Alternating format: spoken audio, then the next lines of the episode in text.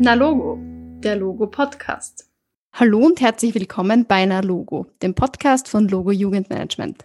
In regelmäßigen Abständen sprechen wir hier über Themen, die Jugendliche bewegen. Mein Name ist Anna und ich freue mich, dass ihr wieder eingeschaltet habt. In der heutigen Episode sprechen wir über sicher Surfen im Netz. Eingeladen haben wir dazu Barbara Buchecker. Sie ist die pädagogische Leiterin der Initiative Safer Internet, die sich für einen sicheren und kompetenten Umgang mit digitalen Medien einsetzt. Liebe Barbara, herzlich willkommen bei uns im Podcast. Hallo. Es freut mich sehr, dass du dir die Zeit genommen hast und dass du heute bei uns bist, liebe Barbara. Einsteigen möchte ich gleich mit der Frage, warum ist denn das Thema sicherer Umgang im Internet, Datenschutz im Internet überhaupt wichtig? Warum sollten wir da ein Bewusstsein entwickeln? Naja, wir sind ja heute fast 24 Stunden online, gerade in Zeiten der Pandemie, noch mehr als wir sonst äh, vermutlich sind. Und was immer wir online tun, hinterlassen wir Datenspuren, die kugeln irgendwo im Internet herum.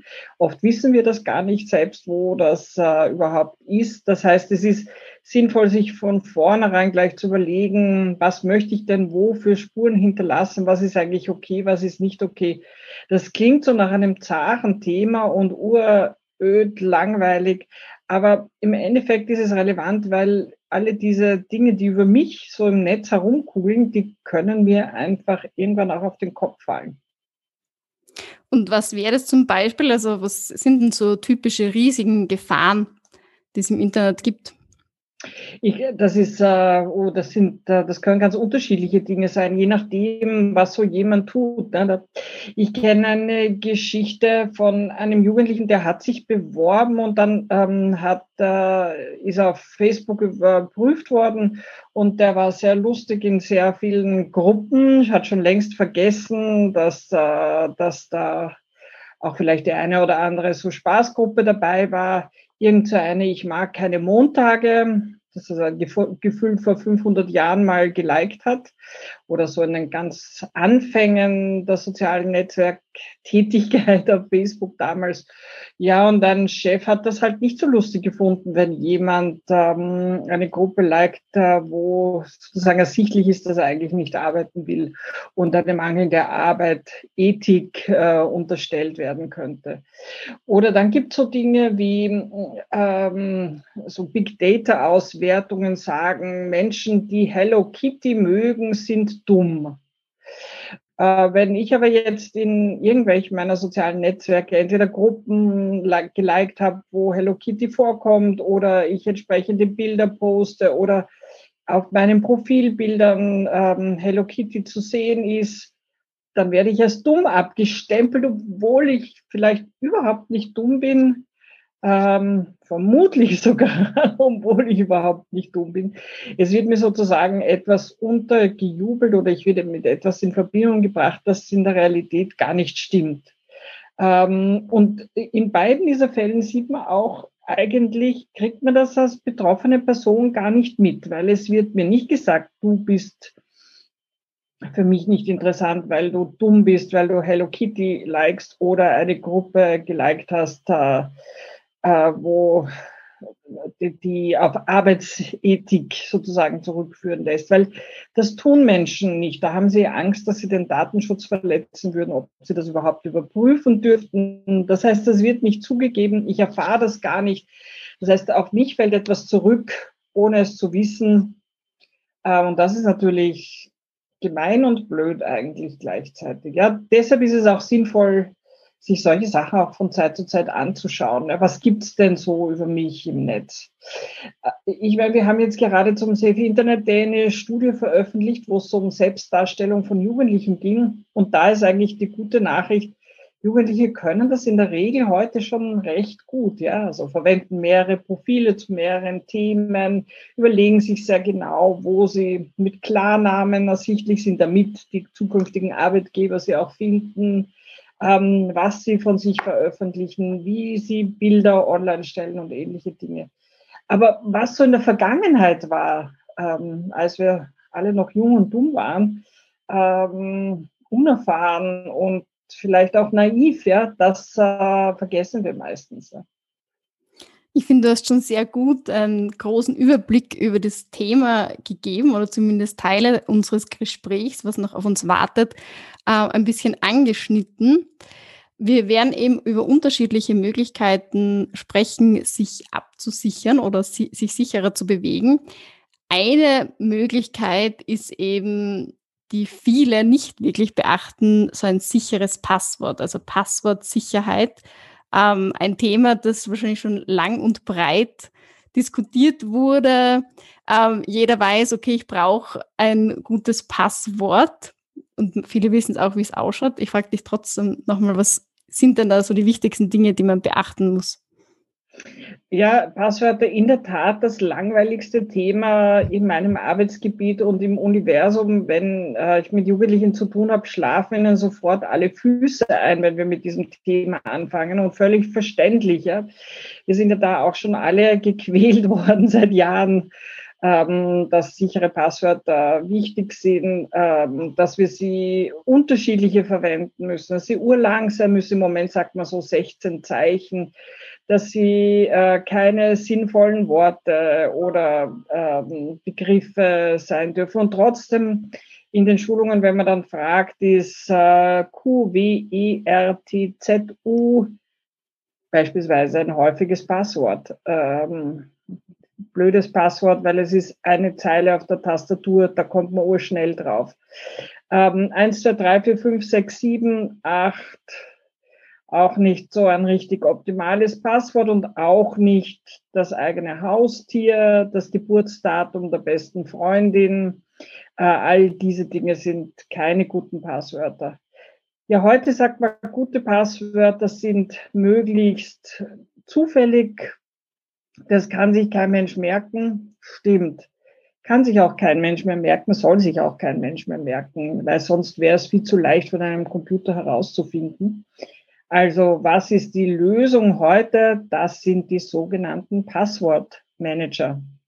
Da gibt es kostenlose und kostenpflichtige äh, Varianten. Die kostenpflichtigen kosten so um die fünf Euro im Monat für eine ganze Familie und äh, oder einen Haushalt, je nachdem.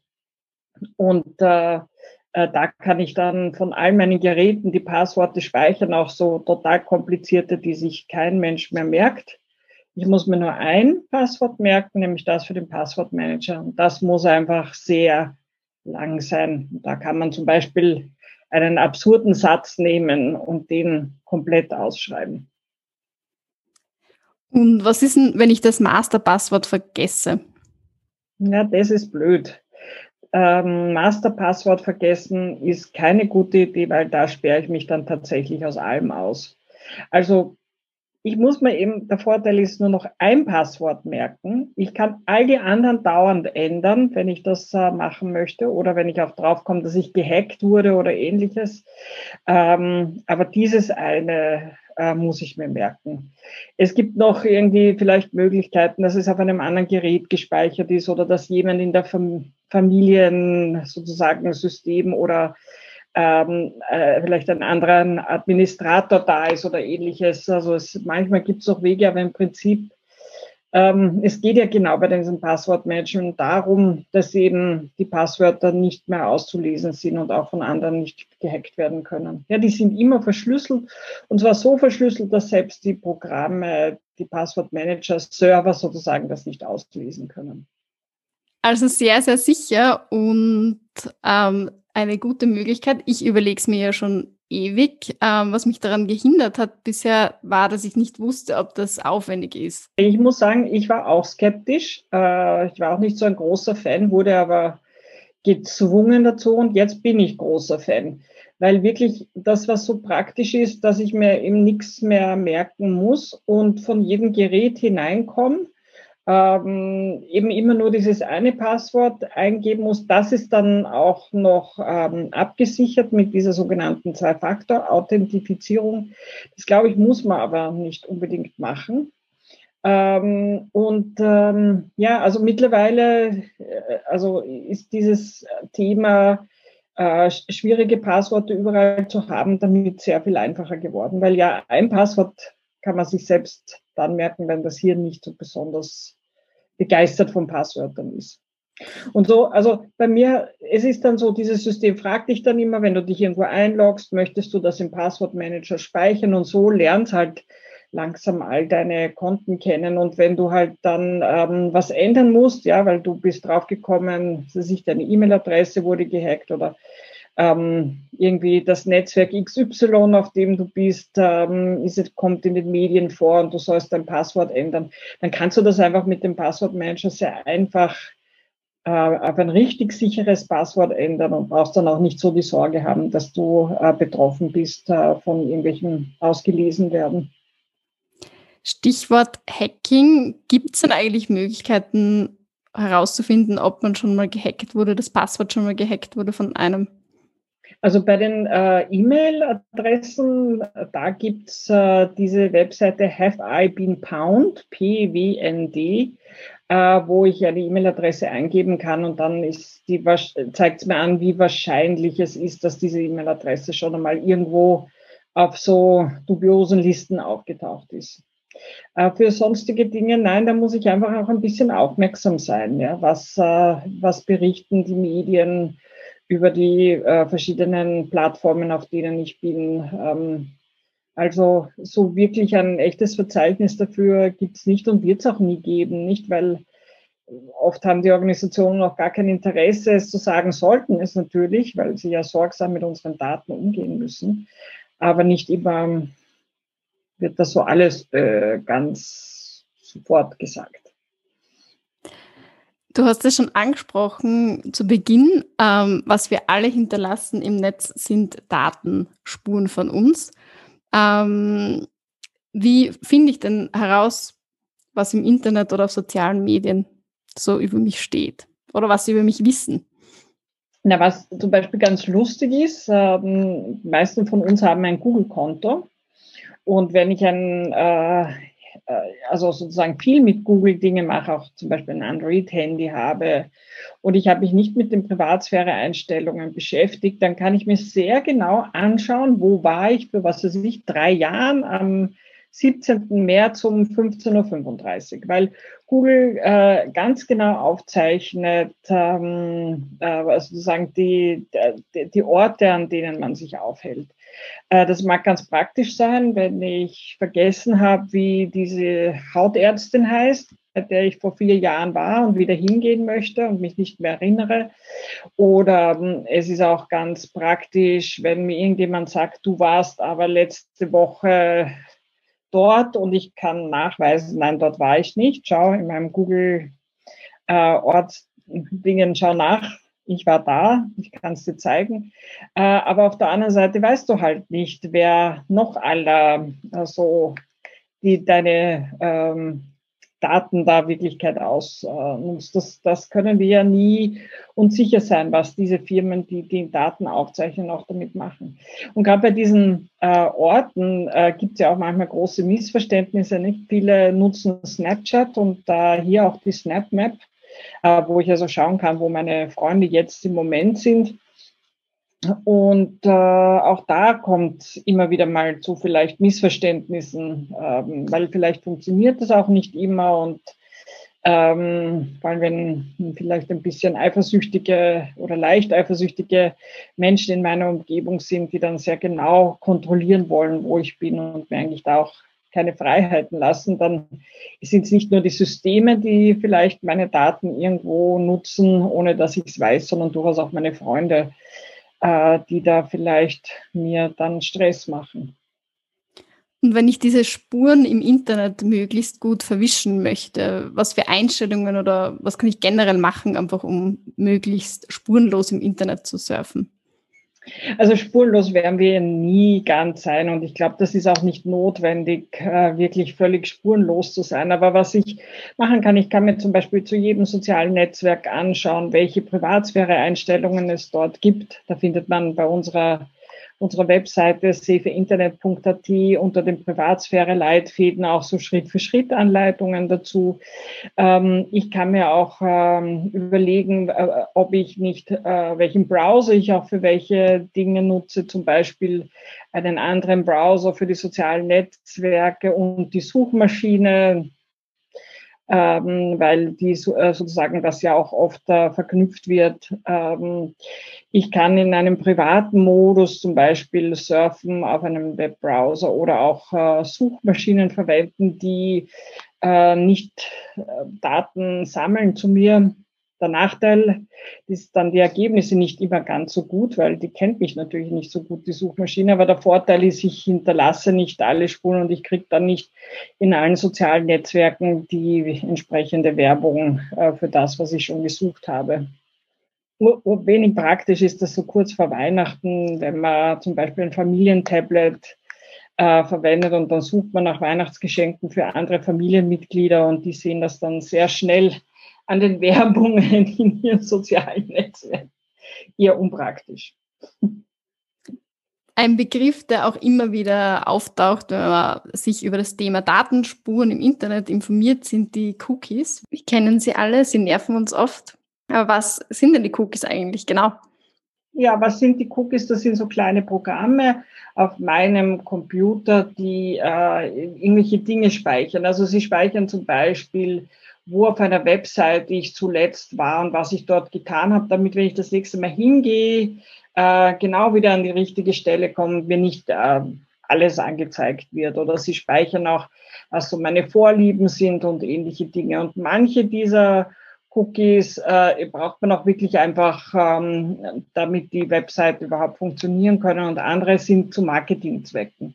Das heißt, was man tun kann, äh, es ist auch gar nicht so zeitaufwendig, ist, dass ich wirklich bei jedem Mal dort, wo steht Cookie akzeptieren, in die Präferenzen gehe, dann nur die essentiellen Cookies auswähle und das speichere. Das sind zwei Klicks mehr in den meisten Webseiten, in den guten Webseiten, manchmal auch nicht und manchmal habe ich auch diese Auswahlmöglichkeit nicht. Aber das kann ich zumindest tun und dann reduziere ich doch ein wenig auch äh, meine Datenspuren die dann nämlich von solchen Webseiten auch irgendwo anders hin äh, gegeben werden. Und eine weitere Möglichkeit ist ja einfach den Browserverlauf beziehungsweise die Cookies regelmäßig zu löschen. Wie sinnvoll ist das? Weiß dann Facebook trotzdem noch gleich viel über mich oder die Werbe? Ja, natürlich. Weil äh, sozusagen es sind ja zwei Dinge. Was speichert das Netzwerk von meinen Cookies und was passiert auf meinem Computer? Ja, und die, die Dinge auf meinem Computer, die kann ich dann löschen. Aber ausgelesene Sachen werden ja trotzdem von den Webseiten äh, genutzt oder weitergegeben, wenn ich die, äh, die Erlaubnis dazu gegeben habe.